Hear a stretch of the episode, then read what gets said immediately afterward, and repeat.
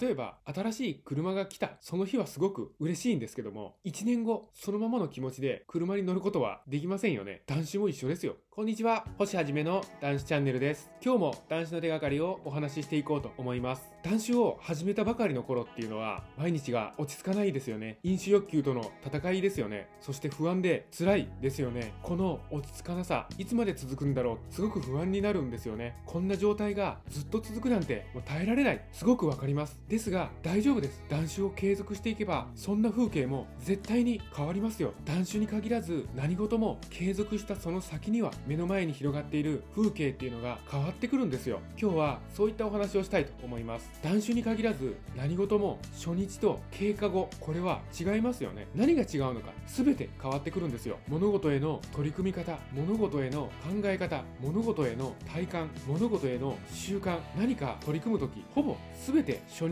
と経過後は異なると言っていいでしょう。例えばですが、ずっと出会った時のような恋人同士でいられませんよね。また、入学当初のまま新鮮な気持ちでいられませんよね。入社当初のまま純粋な気持ちでいられませんよね。まず無理ですもんね。断酒も初日ごと経過後は変わるんですよ。見えている風景何もかもが変わっていくんです。ですけどもその経過後の変化っていうのは経過してみないことにはわからないんですよ。一体どんなものになっているのかわからないんです。私は断酒後の世界が全く分かりませんでしたよ。想像もできませんでした。断酒経過後の生活っていうのがこうも快適でいい方向に激変していくものなんだとわからなかったんです。断酒初日と断酒経過後の今この変化とはもう信じられないほどなんですよね。ですので皆さんにも必ずこれが当てはまると思います。ます。今が辛くて立ち止まることはすごくもったいないことですよ。自らが挑戦していることに関して経過後の変化っていうのは例外なくいいものになっていくんです。勉強して1年後断酒して1年後筋トレして1年後人に優しくして1年後何かを練習し続けて1年後ずっと継続したその先には今と